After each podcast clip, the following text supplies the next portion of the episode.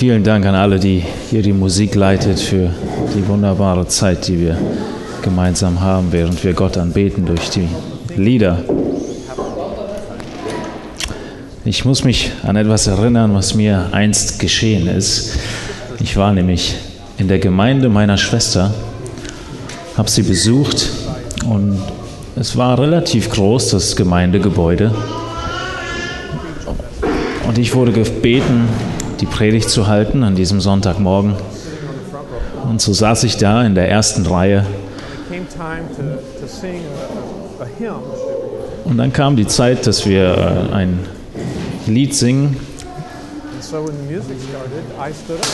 Und die Musik ging los, die, die Musiker fingen an zu spielen und ich in der ersten Reihe stand auf, wie ich es gewohnt war. Und niemand anders hinter mir stand auf und ich habe es nicht gewusst.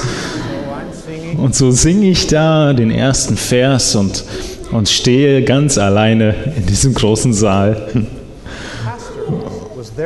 Und der Pastor, er war auch dort an dem Tag und er saß vier Reihen hinter mir mit seiner Frau.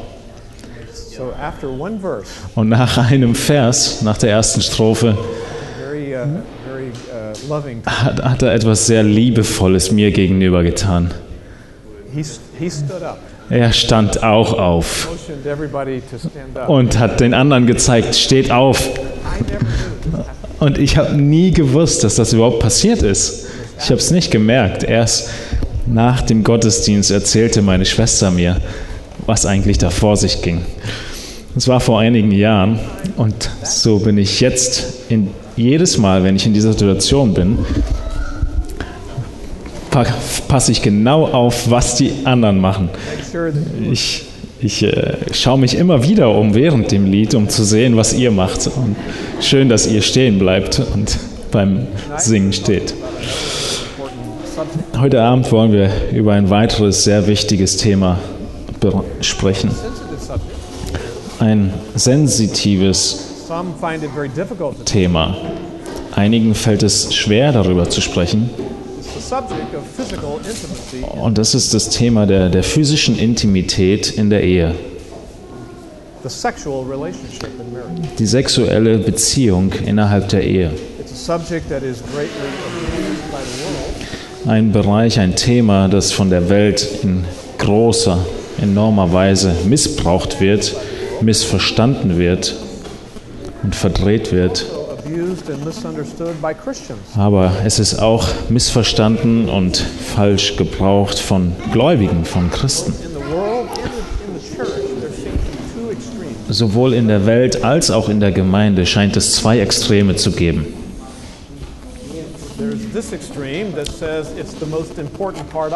Das eine Extrem, das in beiden Bereichen sagt, dieses, dieser Bereich ist der allerwichtigste Bereich der Ehe. Es ist die allerwichtigste Erfahrung eines Menschen. Es ist der Schlüssel zu einer guten Ehe. Und wenn deine sexuelle Beziehung gut ist, dann hast du eine gute Ehe. Und das ist natürlich nicht richtig. Also Und dann gibt es aber auch das andere Extrem. Und das ist, dass wir überhaupt nicht darüber sprechen, dass wir das ganze Thema ignorieren, diesen Bereich, dass wir niemals darüber lehren und besonders nicht in der Gemeinde. Ihr solltet dieses Wort niemals in den Mund nehmen. Ich möchte nichts darüber hören oder sehen. Es ist zu ungemütlich. Und auch das Extrem ist ein Problem, denn es missachtet die Tatsache, was Gott alles uns zu diesem Thema lehrt in seinem Wort. Gott hat eine Absicht und einen Plan mit der physischen Intimität innerhalb der Ehe. Es gibt viele Bibelstellen, die dieses Thema ansprechen. Und wenn wir all diese Bibelstellen ignorieren, dann würden wir sagen, damit kommunizieren, dass Gott keine Richtlinien hätte über dieses Thema und diesen Bereich des Lebens. Wenn wir darüber schweigen, dann sagen wir damit aus, dass Gott keine Antworten hat auf all die Herausforderungen, die dieses Thema mit sich bringt. Und diese beiden Extreme sind vorhanden. Es sind beides falsche Extreme. Und jeder dieser beiden Extreme führt zu Problemen innerhalb der Ehebeziehung.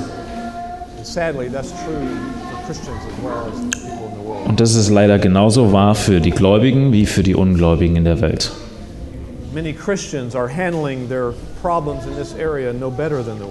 Viele Christen gehen mit den Problemen in diesen Bereichen ihres Lebens genauso schlecht um wie die Menschen, die Gott nicht kennen. Einige gehen damit so um, dass sie in einer, einer sexuellen Beziehung außerhalb der Ehe landen. Und selbst wenn sie das nicht tun, dann sind da immer noch sehr viele Ehemänner und Ehefrauen, die mit diesem Thema auf Kriegsfuß stehen. Sehr viele Diskussionen über dieses Thema führen und andauernd in, in äh, fehlender Freude über dieses Thema leben und viele ungelöste Konflikte aus diesem Thema herausgekommen sind, was sie entweder ignorieren die Probleme oder die sie erfolglos versucht haben zu lösen. Genau das ist passiert in christlichen Gemeinden, in Häusern von treuen und guten Gemeindegliedern, in Häusern von Gemeindeleitern und Missionaren, überall. Also Aber es ist unnötig. So we're going to uh, rescue this topic tonight. Es ist unnötig und deshalb werden wir dieses Thema heute Abend retten.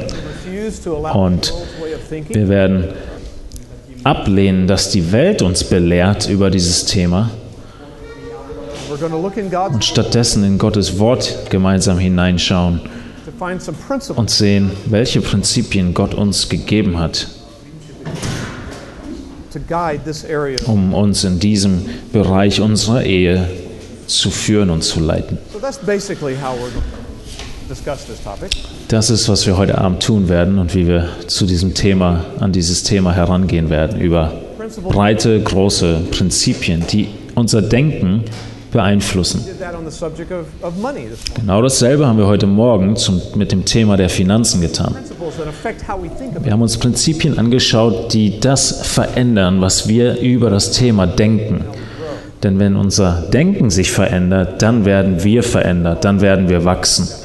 Genau das hat Paulus in Römer Kapitel 12 beschrieben. Dass wir durch die Veränderung unserer Gesinnung verändert werden. Und das ist wahr für jeden Bereich unseres Lebens. Das erste Prinzip ist folgendes. Die physische Intimität in der Ehe ist rein und heilig. Die physische Beziehung in der Ehe ist rein und heilig. Woher wissen wir das? Wir können nochmal zurückgehen zum ersten Buch Mose. Und uns dort anschauen, wann Gott die sexuelle Beziehung der Ehe geschaffen hat. Das war zum Zeitpunkt, bevor Sünde in die Welt gekommen ist. Und wir erinnern uns sehr gut daran, was Gott sagt über die ersten Tage dieser Schöpfung. Und er sagte, es ist gut. Und dann am sechsten Tag, was sagt er da?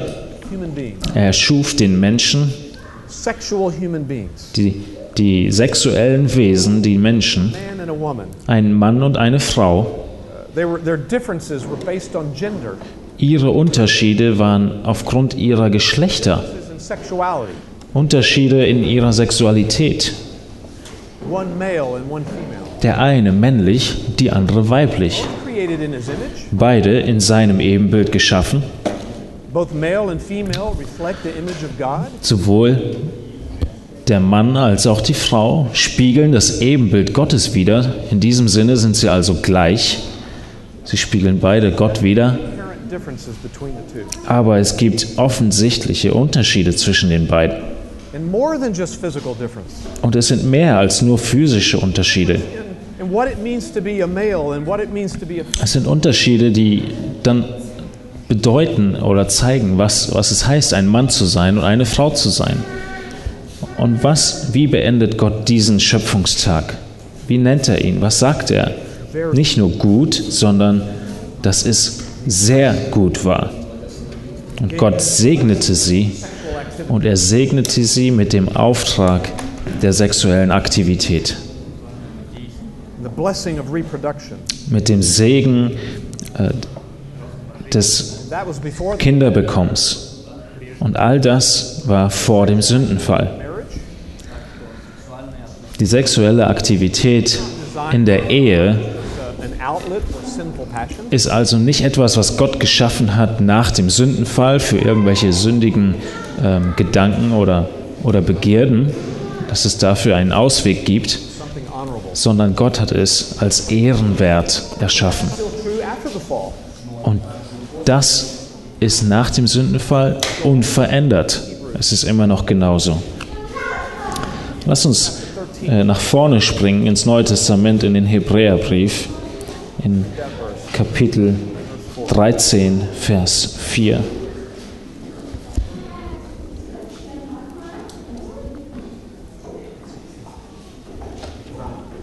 Die Ehe soll von allen in Ehren gehalten werden und das Ehebett unbefleckt. Die Unzüchtigen und Ehebrecher aber wird Gott richten. Hier gibt es ein wichtiges Wort. Und zwar dieses Wort für das Bett.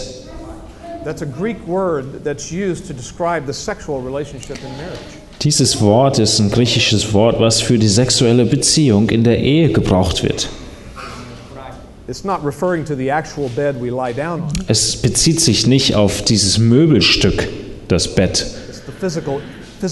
sondern es bezieht sich auf die physische Intimität in der Ehe. Und er sagt, dass es in keiner Weise unbefleckt ist. Es ist nicht dreckig in keinerlei Hinsicht. Das ist die Art und Weise, wie Gott es sieht. So hat Gott es geschaffen und beabsichtigt von Anfang an und es hat sich niemals geändert. Jede andere Sicht über Sexualität in der Ehe ist demzufolge eine falsche Sicht. Es ist eine sündige Sicht. Aber es gibt einige, die eine falsche Sicht über die Sexualität in der Ehe haben. Vielleicht ist es die Ehefrau. Vielleicht wurde sie eine bestimmte Art und Weise ihr ganzes Leben lang gelehrt, belehrt, dass das etwas ist, was, was äh, nette Mädchen niemals tun.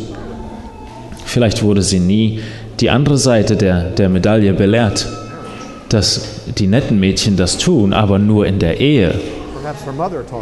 Vielleicht hat ihre Mutter sie das, ihr das beigebracht. Vielleicht hat die Mutter sich beschwert ihr gegenüber. Das ist alles, was Männer wollen. Vielleicht haben ihre Eltern sogar in unterschiedlichen Schlafzimmern geschlafen. Was immer die Vergangenheit ist, sie kommt in die Ehe mit einem falschen Verständnis darüber. Es gibt Schwierigkeiten in der Beziehung und sie möchte nicht darüber sprechen. Es ist etwas Schmutziges, darüber zu sprechen. Es kann auch der Ehemann sein, der die falsche Sichtweise hat, der falsch belehrt wurde, der beeinflusst wurde von der Sichtweise dieser Welt. Wo er all das, was er äh, in der Schule gehört hat zu diesem Thema, dass das die Sicht ist, mit der er in die Ehe hineingeht und auch eine falsche Sichtweise ist. Egal, wen wir uns anschauen, die falsche Sicht kann da sein und die Ursache kann so verschieden sein. Es kann einfach gut möglich sein, dass sie es nicht auf die Art und Weise sehen, dieses Thema, wie Gott es sieht. Gott sagt, das ist etwas Reines und Heiliges. Und jetzt musst du dich selbst fragen, ist das deine Sicht zu diesem Thema? siehst du physische Intimität in der Ehe genauso heilig an wie andere Aktivitäten.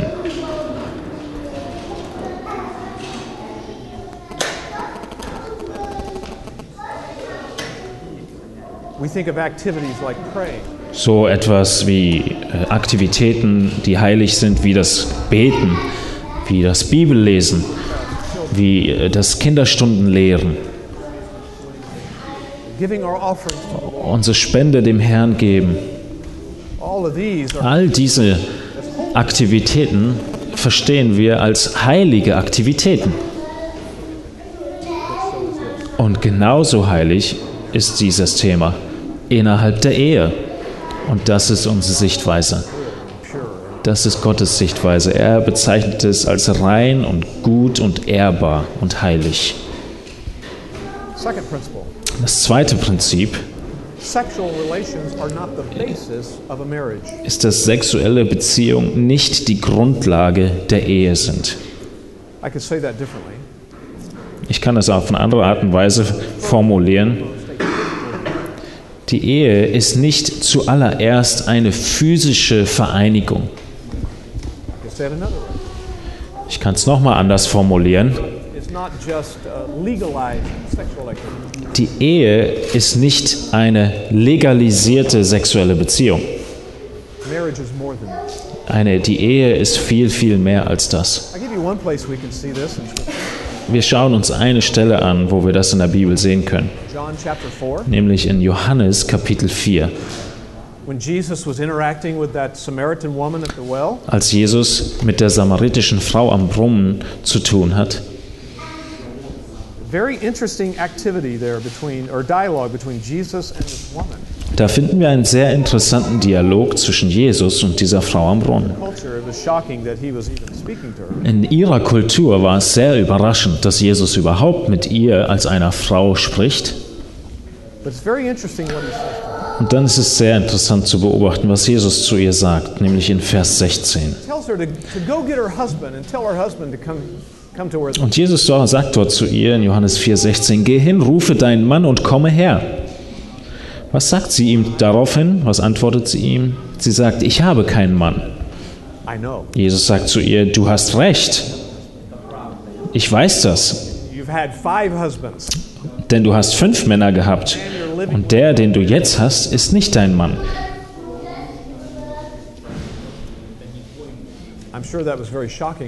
Und ich bin mir ganz sicher, dass sie sehr schockiert war in diesem Moment. Er wusste alles über sie. Ich glaube, ich, sage, ich will nicht aussagen, dass der Absicht, die Hauptabsicht dieses Textes über Sexualität handelt. Jesus macht einen viel wichtigeren, größeren Punkt und Aussage hier. Aber wir finden doch eine Beobachtung, die interessant ist. Sie lebt mit diesem Mann zusammen, mit diesem fünften oder sechsten.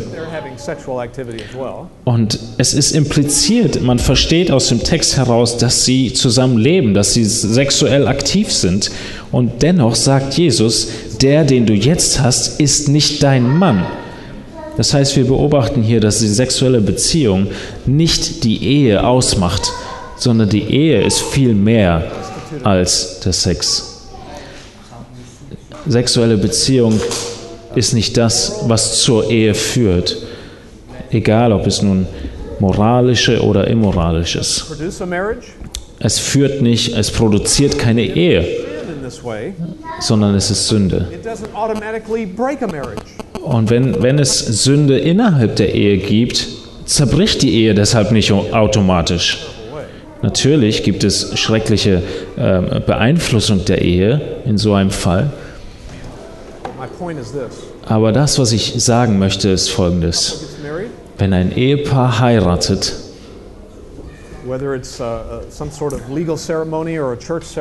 Egal, ob es nun äh, vor dem Standesamt ist oder in der Gemeinde ist, wenn sie als Ehemann und Ehefrau vorgestellt werden,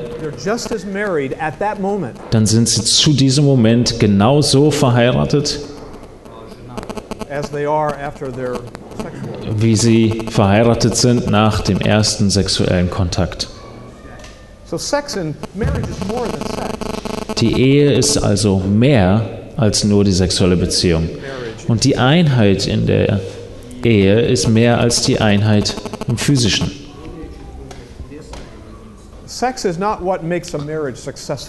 Die Sexualität ist nicht das, was eine Ehe gelingen lässt oder erfolgreich macht.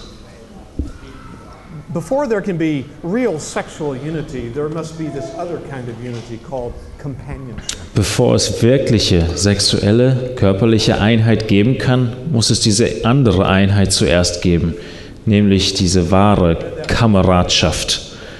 Diesen Vers, den wir in 1. Mose gelesen haben gestern, dass die Kinder ihr Elternhaus verlassen und einander an anhängen.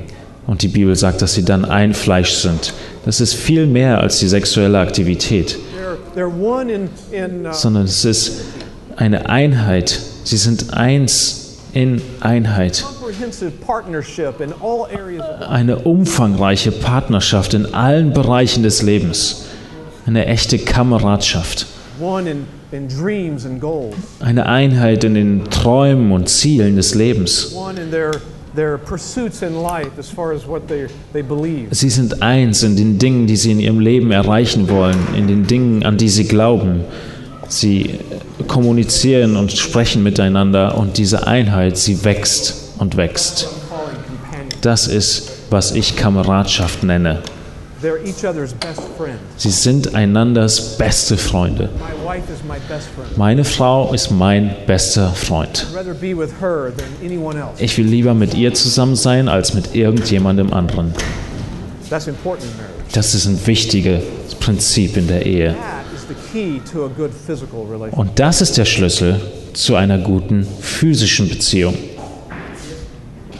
So think about the contrast there. Denk mal über diesen Kontrast nach.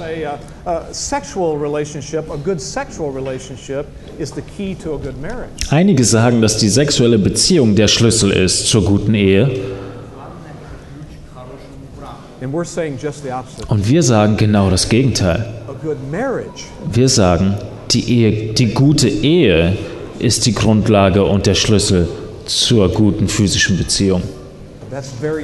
Das ist ein riesiger Unterschied. Wenn wir das jetzt festgestellt haben, möchte ich doch auf eine Sache hinweisen. Auch wenn die physische Intimität nicht die Grundlage der Ehe ist, ist sie dennoch enorm, enorm wichtig.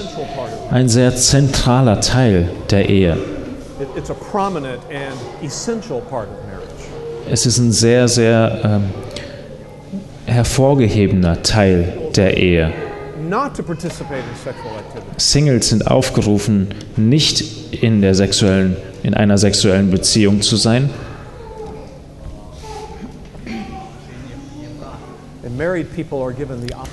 Und den verheirateten Menschen ist das gegenteilige Gebot gegeben. Sie sind ihnen ist geboten, in der physischen Intimität teilzuhaben. Also es nicht zu tun, nicht physisch intim zu sein in der Ehe äh, in, mit Überzeugung und ist Sünde. Ist ein, eine Handlung der Selbstsucht.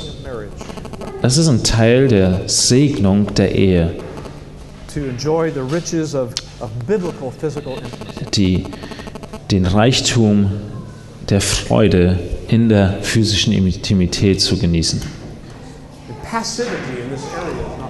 Und eine Passivität in diesem Bereich ist unbiblisch. So wie ich sagte, ist die Passivität in diesem Bereich Selbst, Selbstsucht. Es wir sagen durch unsere Taten dann aus, dass Gottes Wort für uns nicht wichtig ist und dass mein Ehepartner nicht wichtig für mich ist.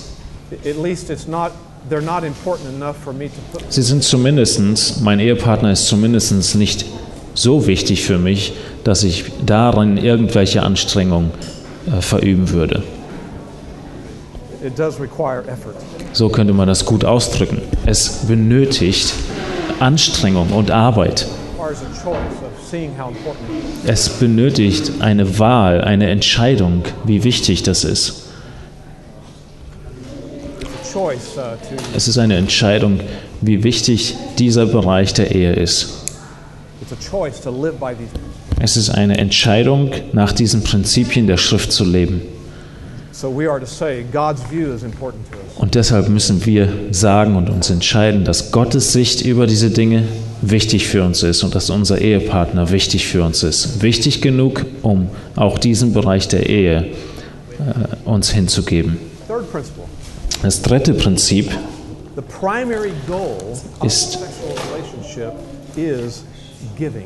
dass das vorrangige Ziel der sexuellen Beziehung es ist zu geben. Bei, wenn ich vom Geben spreche, dann ist es folgendes, was ich darunter verstehe.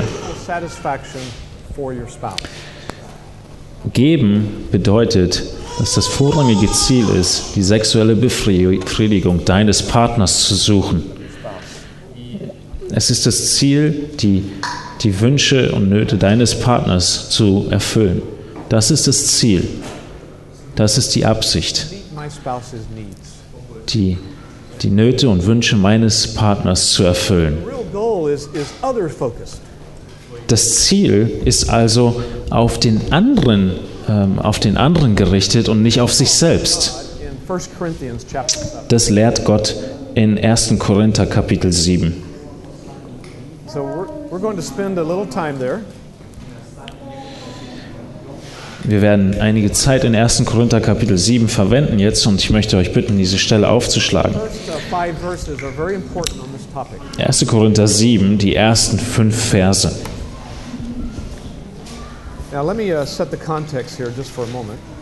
Ich möchte den Hintergrund oder den Zusammenhang von 1. Korinther nochmal in Erinnerung rufen. Dieser Abschnitt hier beschäftigt sich mit sexueller Aktivität in der Ehe, innerhalb der Ehe und es spricht sowohl zum Ehemann als auch zur Ehefrau in gleicher Weise. Dieser Abschnitt der Schrift gibt beiden, Mann und Frau, auf gleiche Weise eine Verantwortung über, überträgt Verantwortung. Und ihr erinnert euch vielleicht, dass Paulus hier Antworten gibt auf Fragen, die die Korinther ihm gestellt hatten. Die Korinther haben dem Paulus einen Brief geschrieben und hatten dort einige Fragen hineingeschrieben. Und in Vers 1 seht ihr eine ihrer Fragen.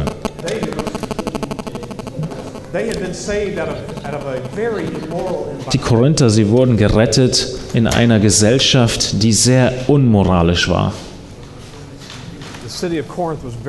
Die Stadt Korinth war enorm böse, boshaft. Es gab sehr, sehr viel unmoralische Aktivitäten.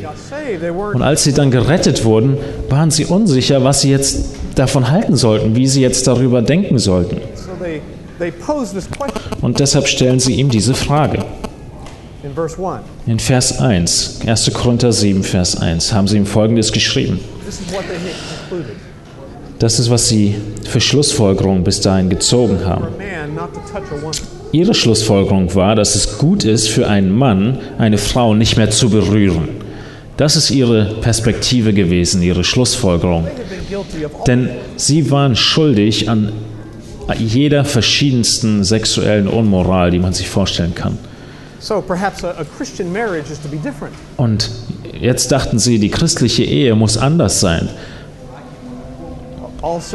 und sind zu dem Schluss gekommen, dass It's just alle sexuelle Beziehung verkehrt und falsch ist und dass es besser ist, sich von allem zu enthalten. Und Paulus antwortet ihnen und er stimmt mit ihnen nicht überein. Er sagt in Vers 2, um aber Unzucht zu vermeiden, soll jeder Mann seine eigene Frau und jede Frau ihren eigenen Mann haben. And then he gives them some counsel in verse 3. Und in Vers 3 beginnt er dann, ihnen einige Ratschläge zu geben. Uh. Und er sagt dem Ehemann zuallererst, dass er eine Pflicht hat seiner Frau gegenüber. Und er muss diese Verantwortung erfüllen. And the wording there is a command. It's an imperative in Greek. Und diese Wortwahl, die Paulus hier benutzt, ist eine Aufforderung, ein Imperativ, ein Befehl. And, and the word that's a command means to give fully and completely. Und die Aufforderung, der Befehl ist, auf vollkommene Weise zu geben, uh, ohne irgendeine Zurückhaltung oder Zweifel. Or without uh, any inhibition. Ohne irgendeine Zurückhaltung soll der Mann geben, was, ihr, was er ihr schuldig ist. Und das heißt, ihre Nöte zu erfüllen. Und, It's a word that means to do that uh, enthusiastically and joyfully. und diese Aufforderung, sie beinhaltet, das mit voller Enthusiasmus und Freude zu tun. Und er beschreibt es als eine Verpflichtung. Aber diese Verpflichtung im Griechischen meint etwas Positives, etwas Gutes. It's a duty that the husband is fulfilling, Eine Pflicht, die der Ehemann erfüllt, but it's doing something good for her. aber es ist eine Pflicht, die seiner Frau etwas Gutes tut. Es ist dem Nächsten zu geben, was ihm Gutes tut und was er benötigt. Die Ehe macht es nicht nur legitim, die physische Beziehung, sondern sie macht es zur Verpflichtung. Der Ehemann muss herausfinden und erkennen, was ihre Wünsche sind, was ihre Nöte sind und er muss sie in äh, diese Nöte füllen. Es ist seine Verantwortung, das zu tun. Und es ist sehr interessant, wie Paulus diese Wortwahl hier trifft. Die Betonung und die Absicht liegt in keiner Weise auf dem Bekommen, sondern auf dem Geben. Und es ist genau das Gegenteil, wie die Welt uns dieses Thema heute äh, uns in diesem Thema belehrt und es vorlebt. Diese ganze Konzentration in der Welt ist auf dem Bekommen, auf dem Nehmen, auf dem sich zu befriedigen, den Nächsten, den anderen, den Ehepartner zu gebrauchen, um sich zu befriedigen. Und hier sehen wir genau das Gegenteil. In Vers 4 sehen wir dann, dass die Frau genau denselben Befehl bekommt, genau dieselbe Verantwortung, nämlich ihren Mann zu, äh, zufriedenzustellen. In vollkommener Weise, mit Enthusiasmus, mit Freude.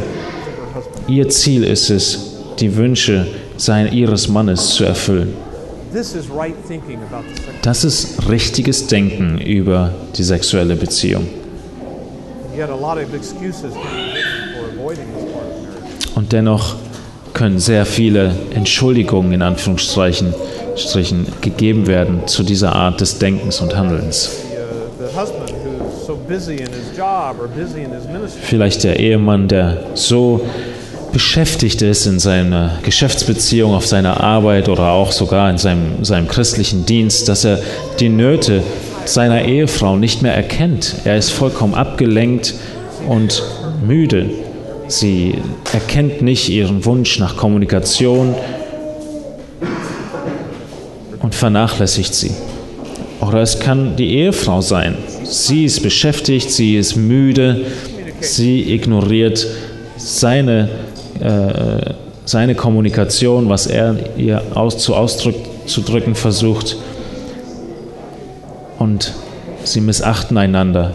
Egal aus welcher Richtung es kommt, es ist eine selbstzentrierte Handlung. Wir schauen auf das, was wir uns wünschen, nicht auf das, was unser Partner sich wünscht. Und dann kommt es zu Konflikten. I might add, this is also taught by the very definition of what love is. Ich könnte jetzt auch von der Seite herangehen und euch zeigen, wie Liebe überhaupt definiert wird. Wir haben es in 1. Korinther 13 gelesen. Dieses Wort Agape, Liebe. It's a word that, that means a love that's giving in focus. Dieses, dieses Wort hat zur, zur Ausdruck, dass wir geben. Gott liebte die Welt so sehr, dass er seinen Sohn gab. Das ist die Hauptaussage des Wortes Agape, zu geben. Und genau das ist das Problem und die, die Falschheit, eins von vielen, in der Pornografie. Pornografie zentriert sich und dreht sich nur um sich selbst. Alles dreht sich um einen sel selbst. Eine sehr, sehr kindliche Art und Weise zu leben. Und das Ganze geht so weit, dass es Menschen kontrolliert und bestimmt. Sie leben in einer Welt der Fantasien und es unterstützt dieses Leben, was um sich selbst gedreht gebaut wird. Aber biblische Liebe bedeutet zu geben. Die sexuelle Beziehung ist eine Beziehung, die aufs Geben ausgerichtet ist. Und ein, eine äh, Konzentration auf das Bekommen, auf das Nehmen ist selbstzentriert. Selbst zu geben, um zurückzubekommen, ist selbstsüchtig.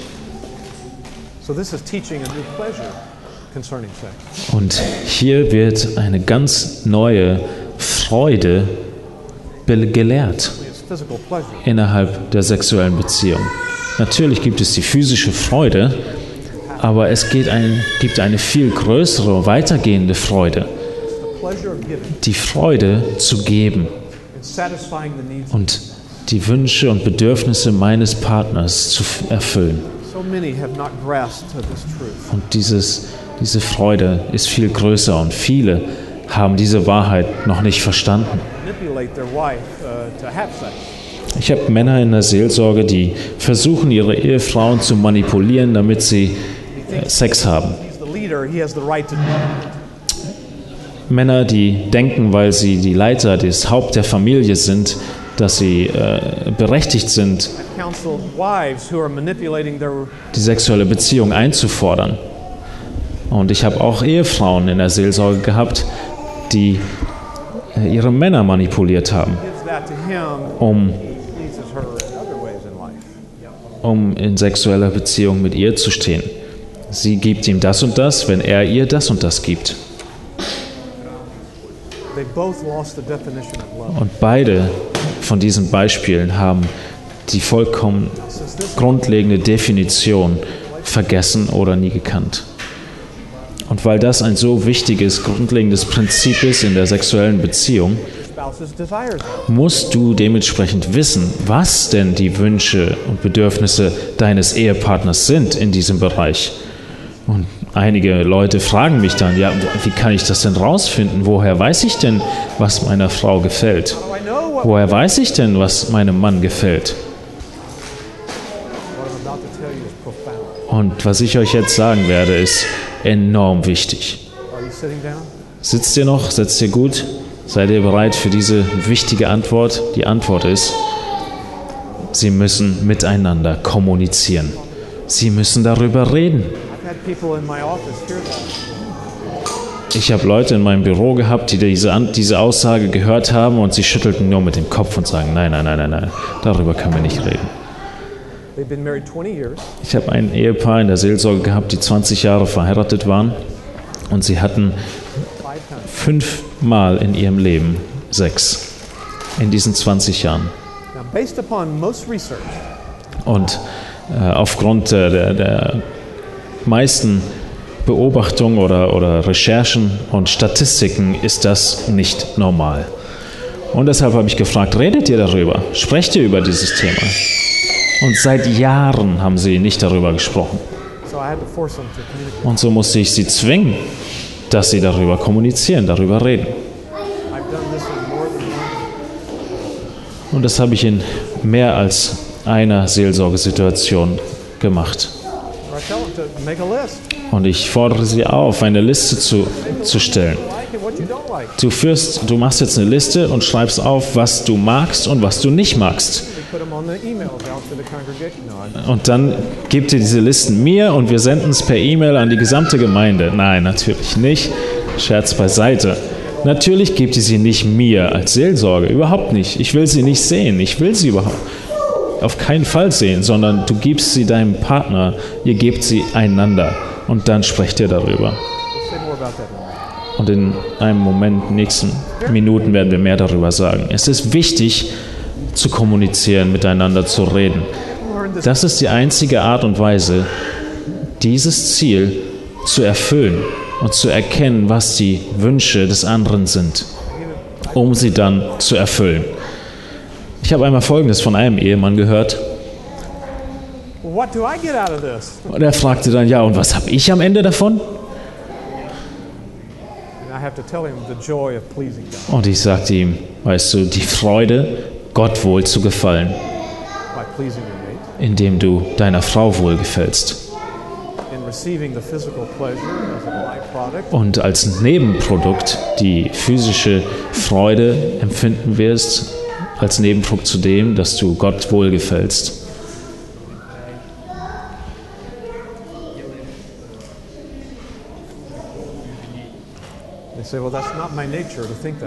Und er sagte dann aber, das ist nicht meine natürliche Art und Weise, darüber zu denken. Und ich habe gesagt, naja, ich habe auch nie behauptet, dass es irgendetwas damit zu tun hat, wie wir natürlicherweise über diese Sache denken, sondern es ist Gottes Perspektive. Und wir können es neu erlernen, dieses Denken und Sehen Gottes zu diesem Thema. Und einige Leute haben mich in Bezug auf diese Liste, die ich sie bitte anzufordern, gefragt, Moment mal, wenn ich jetzt aufschreibe, was ich mag und was ich nicht mag, und diese Liste jetzt meiner Frau gebe, und ich werde spezifisch auf dieser Liste, meinst du das wirklich so? Und ich sage, ja, das meine ich.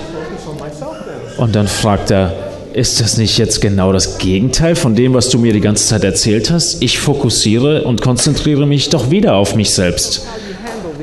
Und die Antwort ist folgende. Es kommt ganz darauf an, wie du mit dieser Information, die du jetzt bekommst, umgehst. Jemand hat mir das beigebracht, Jahre zurück. Ein Mann, der mich in biblischer Seelsorge äh, begleitet hat und mich belehrt hat, der folgende Illustration gegeben hat.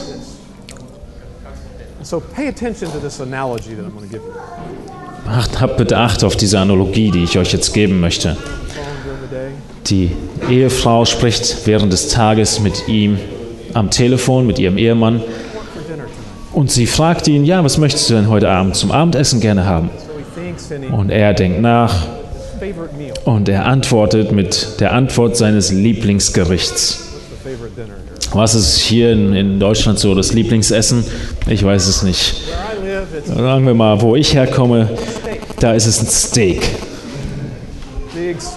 Ein dickes Steak, ungefähr so dick. Mm. Und er antwortet ihr am Telefon und sagt, das ist, was ich mir wünschen würde, ein Steak heute Abend. Und sie sagte, okay. Und den ganzen Tag über denkt er jetzt über dieses Steak nach kommt nach Hause, setzt sich an den Tisch und sie bringt das Essen raus. Und sie bringt ein enorm einfach hergerichtetes Essen raus. Man weiß nicht wirklich, was da für Zutaten drin sind. Man kann es nicht wirklich erkennen. Wahrscheinlich alle Reste aus dem Kühlschrank, die zusammengemixt werden und klein gehackt wurden.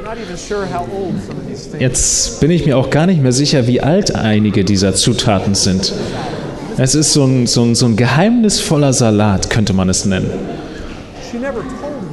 Sie hat ihm niemals gesagt und versprochen, dass es Steak geben wird am Abend. Sie hat ihn doch eigentlich nur gefragt. Aber er erwartet Steak. Er setzt sich hin an den Tisch und es gibt kein Steak. Und ihr könnt euch vorstellen, wo die Geschichte endet, wie es weitergeht. Seine Reaktion in diesem Moment wird zeigen, ob seine Antwort am Telefon selbstzentriert war oder nicht. Wenn er in diesem Moment jetzt sehr kalt seiner Frau gegenüber wird, er hört auf zu reden für einige Tage. Er distanziert sich von ihr. Und sie fragt ihn, ist irgendwas nicht okay? Ist irgendwas los? Nein, alles in Ordnung. Nichts verkehrt. Zwei, drei Tage später. Oder vielleicht explodiert er und wird zornig, benennt es als Müll, als Dreck und schreibt sch und wirft es gegen die Wand, steht auf, was immer seine Reaktion ist, zeigt, dass seine ursprüngliche Wunschäußerung auf sich selbst zentriert war, als er da am Telefon antwortete. Und jetzt ist er zornig, weil er nicht das bekommen hat, was er sich gewünscht hat. Die Ehemänner hier auf dieser Freizeit, we would all respond very differently. wir würden natürlich ganz anders reagieren in so einer Situation. Also ich spreche über Männer, die irgendwo anders sind, in anderen fern entfernten Gemeinden. Die Männer hier in diesem Raum, die Ehemänner, wir würden alle gleich reagieren. Wir würden unserer Ehefrau danken für das, was sie gekocht hat. Wir würden ihr sagen, wie wunderbar dieses Essen schmeckt. Wir würden ihr Komplimente machen zu ihrer Kreativität in der Zubereitung und wie effizient sie all die Reste verarbeitet hat.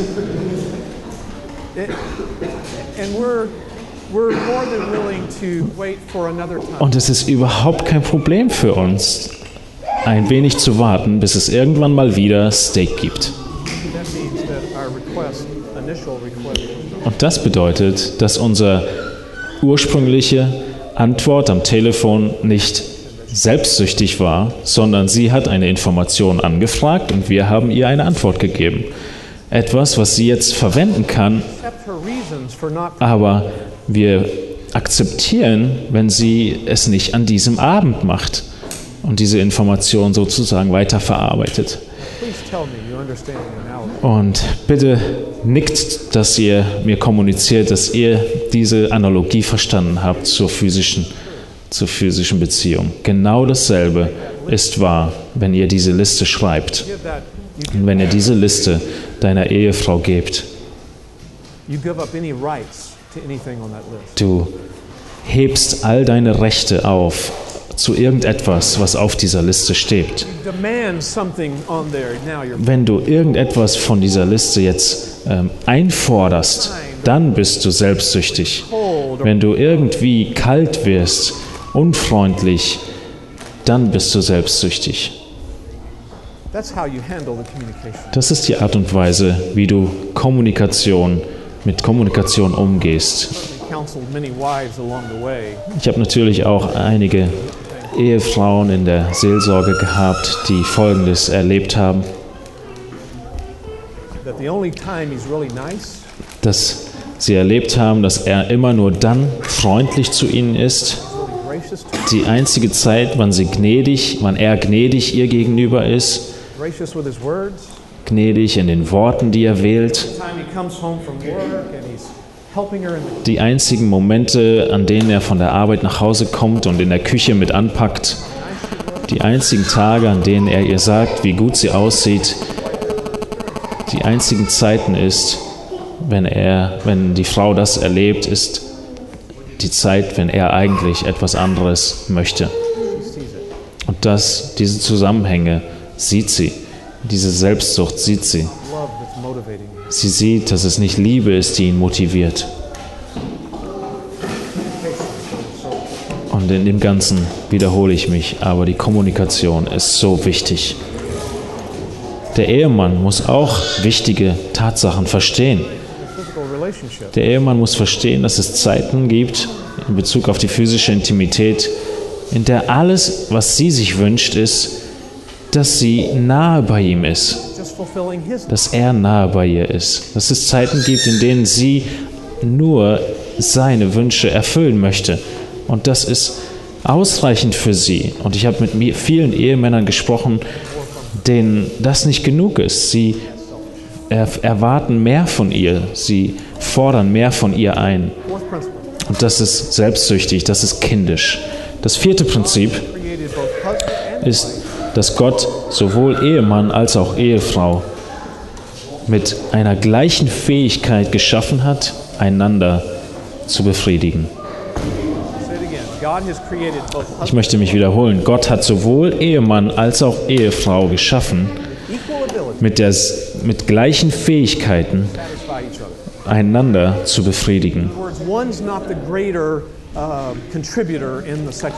In anderen Worten gesagt, ist einer der beiden nicht der größere Beitrag in der Befriedigung des anderen. Wenn wir zurückgehen zu 1. Korinther 7, wir schauen jetzt in Vers 4 hinein.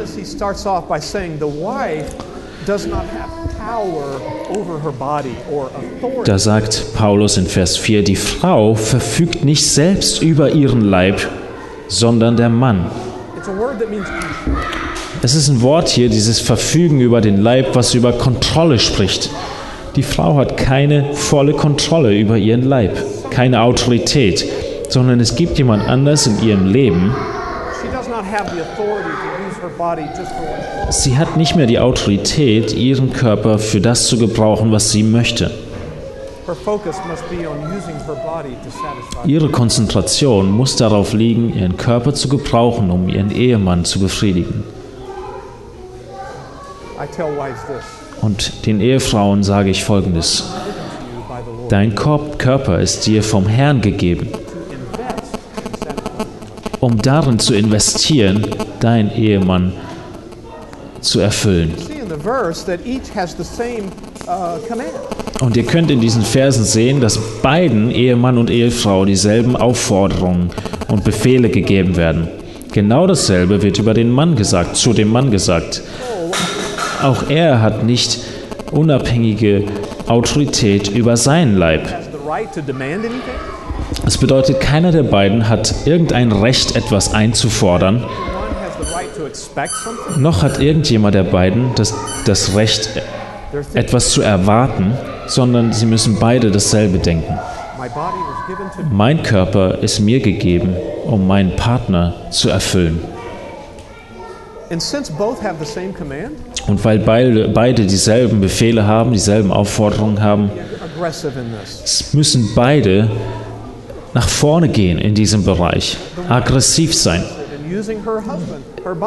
Im Sinne von voranzugehen, dass die Frau vorangeht und ihren Körper einsetzt, um ihren Mann zu erfüllen Einige Frauen denken, dass das in irgendeiner Weise vielleicht Leiterschaft übernehmen ist, im Gegensatz zu ihrem Mann, der ja eigentlich die Leiterschaft übernimmt. Aber nein, der Ehemann ist der Leiter und er leitet in allen Bereichen der Ehe und der Beziehung. Und die Ehefrau ist, ja, folgt. Und die Ehefrau denkt vielleicht, oder einige Frauen, Ehefrauen denken, dass sie dann dieses Befehl oder diese Prinzipien verletzt, wenn sie hier ähm, aktiv wird, proaktiv wird in dieser Beziehung. Aber dem ist nicht so. Wir sehen viele Bereiche in unserem Leben, wo die Frau ähm, proaktiv wird und vorangeht. Meine Frau und ich, wir haben gewisse Verantwortung in dem Haushalt, in unserem Alltagsleben. Und sie hat Bereiche, in denen sie verantwortlich ist und da hat sie, äh, kümmert sie sich um alles. Und ich habe andere äh, Verantwortungen im, im, im um das Haus herum, den Garten und, und, und, wo ich verantwortlich bin. Sie ist eigentlich verantwortlich, die meisten Mahlzeiten zuzubereiten. Das ist ihr Wunsch. Sie freut sich daran und sie ist aktiv, sie ist aggressiv im Sinne vom, vom, vom Vorangehen, um das zu tun. Sie ist aktiv und geht einkaufen. Und folgendes tut sie nicht. Sonntagabend macht sie sich keine Liste darüber, was es denn zu essen gibt in der nächsten Woche. Sonntagabend kommt sie zu mir als Ehemann, als Leiter des Haupt des Hauses, beugt sich nieder vor mir und, und reicht ihren Menüplan für die Woche bei mir ein. Dürfte ich deine Zustimmung erlangen? Das macht sie nicht, sondern sie geht einfach voran. Sie geht vorwärts und ist proaktiv. Und ich sehe, was es zu essen gibt, in dem Moment, wo ich mich hinsetze an den Tisch. Sie versteht, dass das ihre Verantwortung ist. Und so ist jede Familie ähnlich. Und genauso ist es auch in diesem Bereich des Lebens. Es wäre verantwortungslos, immer auf ihren Ehemann zu warten in diesem Bereich des Lebens. Sie sollte noch nicht mal warten, dass er seine Wünsche äußert. Er sollte so erfüllt sein, dass er noch nicht mal fragen muss. Und so ist es sehr wichtig, diese Gleichheit in diesem Text zu erkennen. Und wie sieht es jetzt aus mit unterschiedlichen äh, Arten von Wünschen? Es ist sehr, sehr zweifelhaft, dass jeder von euch beiden genau dasselbe Level und Ausmaß an Wünschen hat. Und die Lösung dazu ist, dass ihr die Kompromisse eingeht. Ihr lernt, welche Wünsche ihr in dem anderen befriedigen könnt und erfüllen könnt auf gegenseitige Weise und geht diesen Mittelweg. Und die Aussage, die ich machen möchte, ist, dass keiner von beiden passiv und zurückhaltend sein darf. Das fünfte Prinzip ist, dass die, die physische Freude in dem Ganzen nicht sündig ist, sondern ermutigt wird.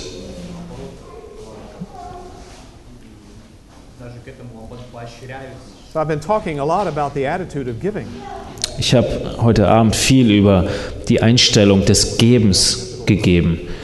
Aber es gibt hier auch ein, ein Prinzip der, des physischen Genusses. Der Genuss ist nicht sündig, es ist nicht verboten zu genießen, sondern es ist ermutigt aus der Bibel. Es ist ein Teil des Ganzen. Und bitte haltet eure Finger in 1. Korinther 7, aber geht einmal kurz zu Sprüche Kapitel 5. In Sprüche Kapitel 5. Ich muss ein bisschen Gas geben. Und in Sprüche 5 sehen wir in Vers 18, Vers 18 und 19, lesen wir, Deine Quelle sei gesegnet und freue dich an der Frau deiner Jugend. Die liebliche Hindin, die anmutige Gemse, ihr Busen soll dich allezeit sättigen, von ihrer Liebe sollst du stets entzückt sein.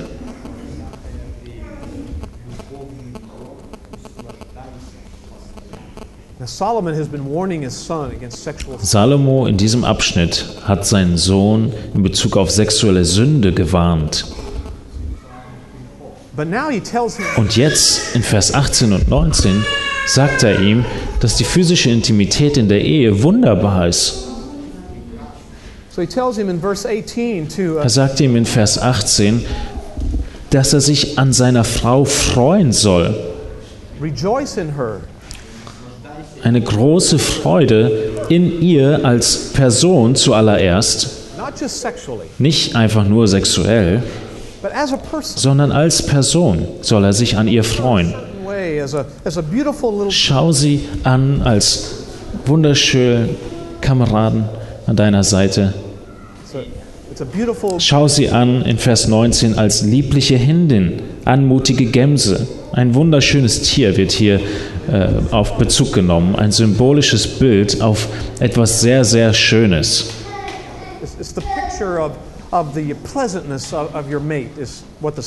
Und das Symbol hier in Vers 19 von der lieblichen Hindin ist das Symbol von der wunderschönen Frau an deiner Seite. Sieh sie als deine beste Freundin. Freu dich an ihrer Person. Aber dann geht er fort, fährt er fort und spricht auch über die physische Seite, die physischen Aspekte. Und die Worte, die er hier wählt, sind sehr deutlich, eindeutig über physische, sexuelle Intimität. Ihr Busen soll dich alle Zeit sättigen. Das ist sexuelle Wortwahl, Sprache. Und dieses Wort sättigen ist ein wichtiges Wort. Uh, uh. Es ist ein Wort, was gebraucht wird, wenn du, wenn du enorm durstig bist und du dann trinkst. Es ist so ein bisschen das Bild, wie die Person, die in der Wüste ist und schon lange kein Wasser mehr gesehen hat. Und dann wird ihnen ein Glas Wasser gereicht und es ist erfrischend, es ist erfüllend. Das ist das, die Bedeutung hinter diesem sättigend. All seine Wünsche werden erfüllt. So soll der Mann seine Beziehung, seine sexuelle Beziehung zu seiner Frau sehen. And at the end of verse 19, he says something even stronger. Und am Ende von Vers 19 wird die Ausdrucksweise noch stärker.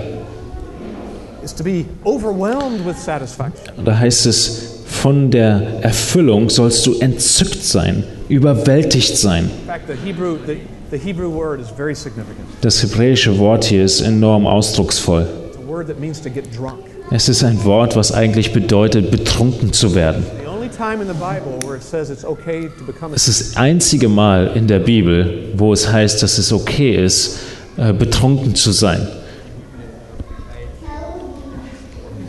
you, you can drink a lot of this. Du kannst sehr, sehr viel davon trinken, das ist erlaubt. Du kannst betrunken werden davon, vollkommen vereinnahmt werden von ihr. Und das ist symbolische Sprache für die Erfüllung der und, und überwältigenden äh, Erfüllung, die dir gegeben wird. Das ist die biblische Sicht. Das ist die biblische Sicht über die physischen Genuss, der hier mit einhergeht. So go back to 1 Corinthians. Lass uns zurückgehen zu 1. Korinther 7. Put Proverbs 5 and 1 Corinthians 7 together. Jetzt äh, legt mal Sprüche Kapitel 5 und 1. Korinther 7 nebeneinander.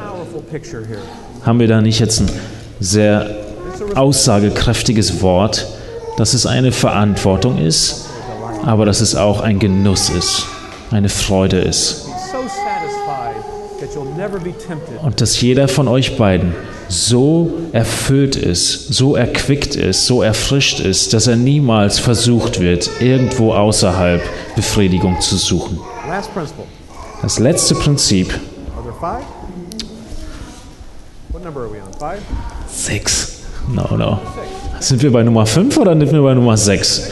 Hm, oh, jetzt haben wir doch sechs Prinzipien. Wir haben Nummer 6. Physical relations are to be regular and continuous.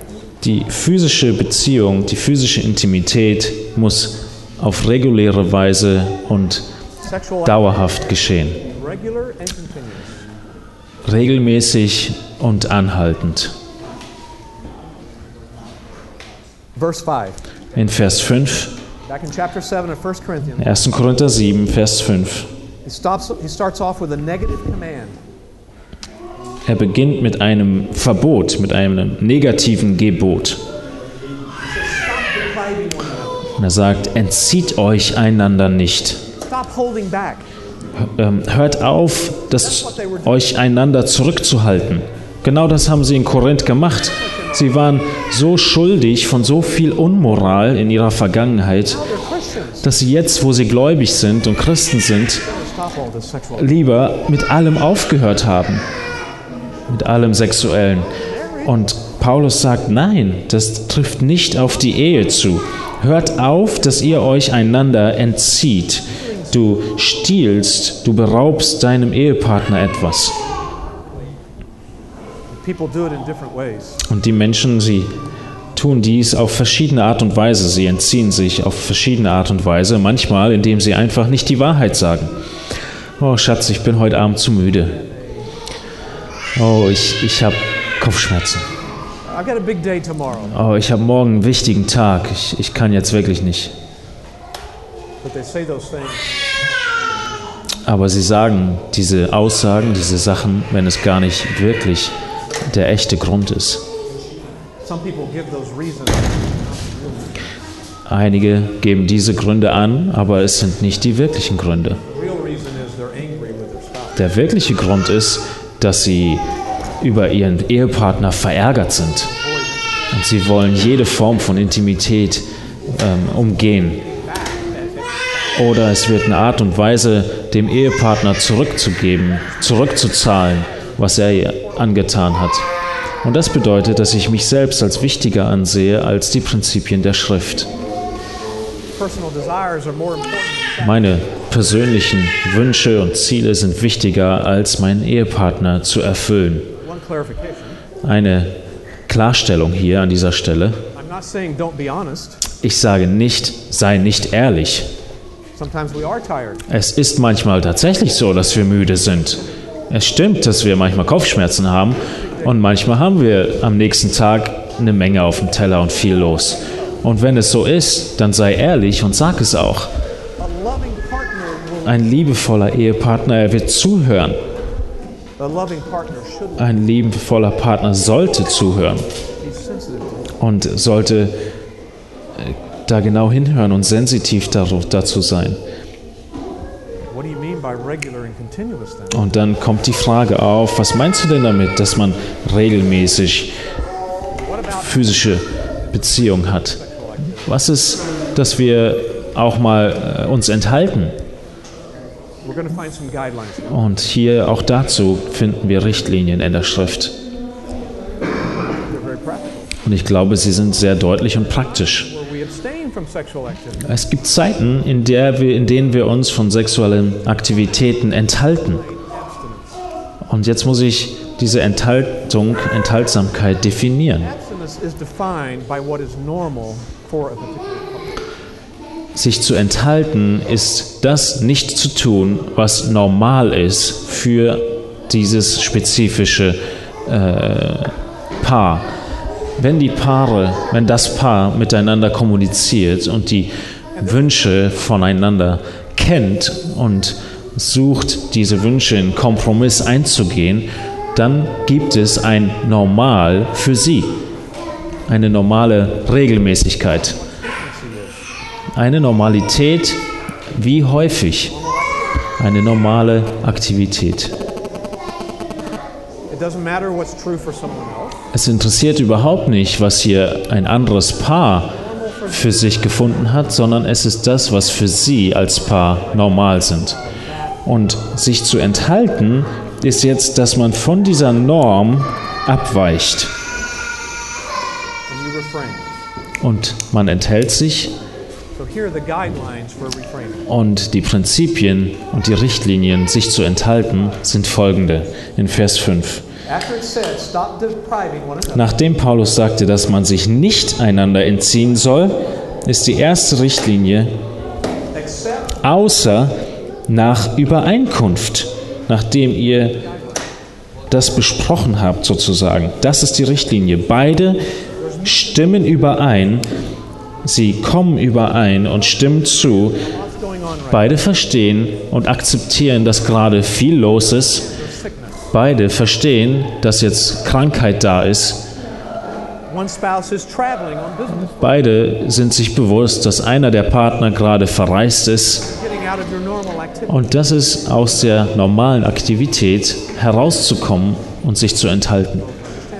Beide verstehen das und sie äh, stimmen darüber und überein. Die zweite Richtlinie ist, dass es für eine bestimmte Zeit ist, eine Zeit lang. Beide Partner verstehen, dass es eine begrenzte Zeit ist der Enthaltsamkeit. Dass diese Zeit der Enthaltsamkeit ein Ende hat. Sie verstehen, und die dritte Richtlinie ist, dass es mit einem ganz spezifischen Grund ist. Und das möchte ich ein bisschen mehr erläutern. Es heißt, außer nach Übereinkunft erstens eine Zeit lang, zweitens, drittens, damit ihr euch dem Fasten und dem Gebet widmen könnt. Und vielleicht hörst du das und denkst dir, Moment mal, meinst du, dass die Bibel sagt, dass wir entweder oder tun in der Ehe.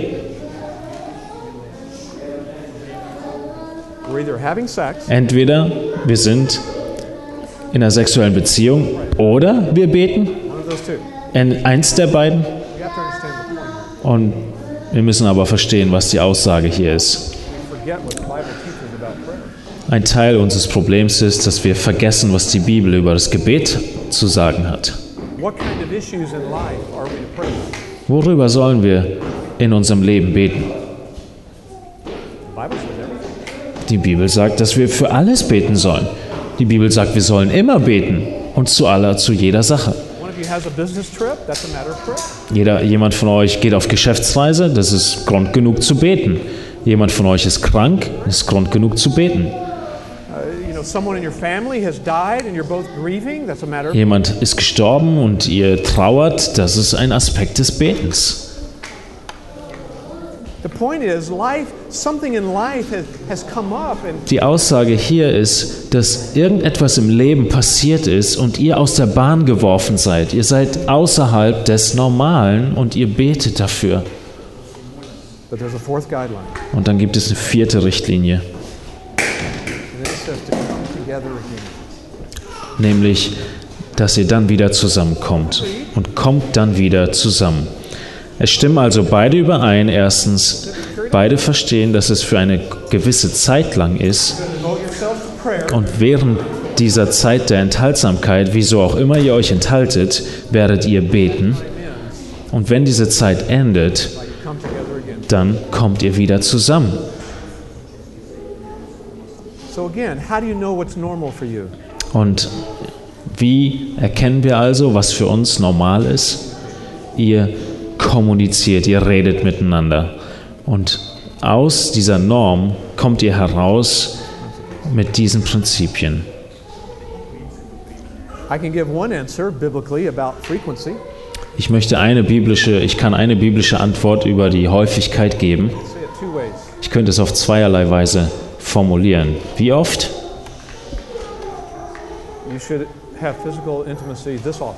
Du solltest so oft physische Intimität haben. Erstens,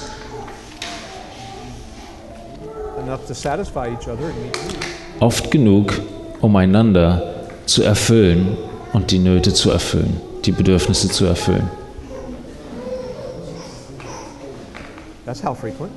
Das ist eine, An eine Angabe der Häufigkeit. Und zweitens, oft genug, um Versuchung zu umgehen. Schaut euch an, wie der Vers endet. Damit euch der Satan nicht versucht, wegen mangelnder Selbstbeherrschung. Sometimes those who are not married think that self-control is only required if you're single. Manche von euch meinen, dass die Selbstbeherrschung nur gefordert wird, solange ihr noch Single seid. That once you're married,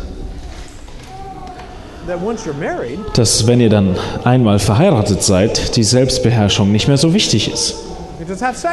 Dann kannst du ja die ganze Zeit Sex haben.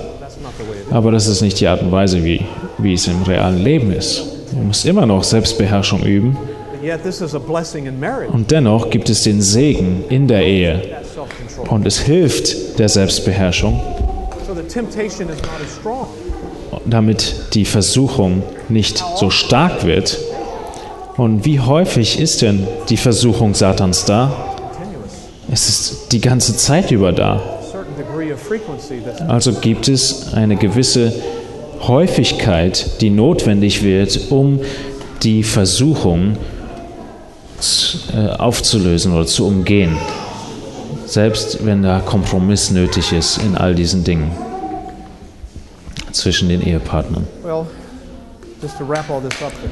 Wenn wir jetzt zusammenfassen, all diese Prinzipien, die wir genannt haben, also die, all diese Prinzipien sind wichtig, um unser Denken richtig auszu, auszurichten. Nichts innerhalb dieser Prinzipien kann, darf dazu führen, dass man vergisst zu lieben. These principles are so that uh, you can excuse uh, an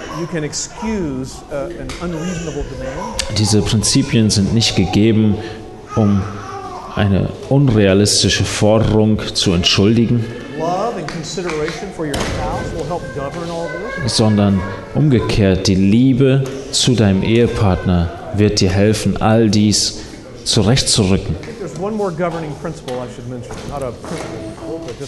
Und einen weiteren Gedanken, der mir einfällt, den ich nennen sollte, ist etwas, chapter 14. das uns gesagt wird in Römer Kapitel 14. Romans 14 addresses all the issues that the Bible doesn't address elsewhere. In Römer 14 werden nämlich all die Themen abgedeckt und behandelt, die nirgendwo sonst behandelt werden. And it applies to this topic. Und es bezieht sich und hat, findet Anwendung zu unserem Thema. Well, is this right or is it sinful to do this? Und dann bekomme ich so immer wieder verschiedene Fragen. Ist denn das okay? Ist das schon sündig oder ist es nicht sündig? Was sagt die Bibel dazu? Und in ganz, ganz vielen Fällen muss ich sagen, die Bibel spricht es nicht direkt an. Und das trifft auf viele Bereiche unseres Lebens zu. Die Bibel spricht nicht über jedes Detail im Spezifischen, im Speziellen. 14, we're Aber in Römer 14 werden wir etwas über unser Gewissen belehrt.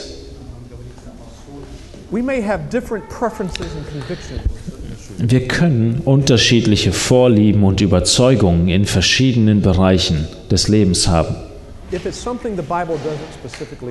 Wenn es etwas ist, was die Bibel nicht auf ganz spezielle Art und Weise anspricht, dann können wir unterschiedliche Meinungen darüber haben. Und da leben wir in diesen Dingen, in diesen Aspekten, in diesen Fragen, leben wir nach unserem Gewissen. Aber das Kapitel 14 sagt nicht nur das über unser Gewissen, Point at the end of Romans 14 sondern. Zum Ende von Kapitel 14 heißt es, dass wir unser Gewissen in keinerlei Weise ähm, brechen dürfen. Wenn wir gegen unser Gewissen handeln, dann ist es Sünde. Selbst wenn die Bibel es nicht speziell Sünde nennt. If I, if my conscience absolutely Wenn mein Gewissen mir absolut verbietet, eine Gitarre in der Gemeinde zu benutzen,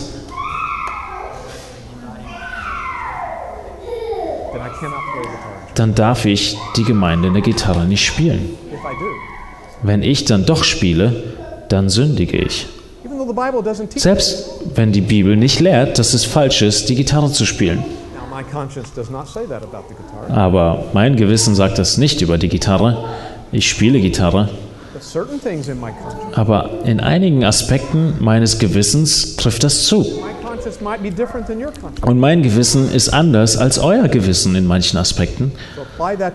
Und diese Aussage von Römer 14 bezieht sie und wendet sie auf unser Thema von heute Abend an. Wenn es zu irgendwelchen Fragen kommt der sexuellen Aktivität in der Ehe, dann geh nicht über dein eigenes Gewissen und, und bring deine Ehefrau oder deinen Ehepartner nicht dazu, ihr oder sein Gewissen zu brechen. Das ist ein weiteres Prinzip, wie die Liebe über allem steht und diese Prinzipien kontrolliert und, und, und Wegweisung gibt. Ein großer Segen für die Ehe und eine große Freude, die wir erfahren, wenn wir diese Prinzipien ausleben. Leider, lasst uns beten zum Abschluss.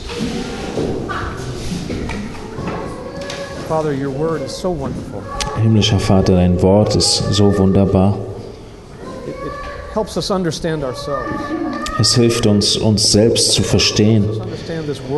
Es hilft uns, die Welt zu verstehen, in der wir leben. Es hilft uns zu verstehen, wie du denkst, wie du Dinge siehst.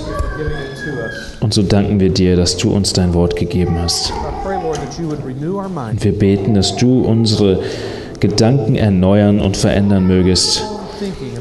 Und dass wenn wir in irgendeiner Weise ein falsches Denken über dieses Thema haben, dass wir unser Denken verändern und austauschen, so dass wir dir wohlgefällig leben in diesem Leben, in diesem Bereich unseres Lebens, in unserer Ehe. Herr, gib den Singles unter uns eine große Fähigkeit, sich selbst unter Kontrolle zu halten.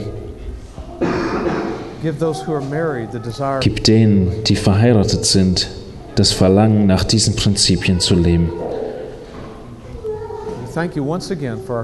Wir danken dir einmal mehr für unseren Retter und Herrn, denn wir sind in so vielen Aspekten gefallen.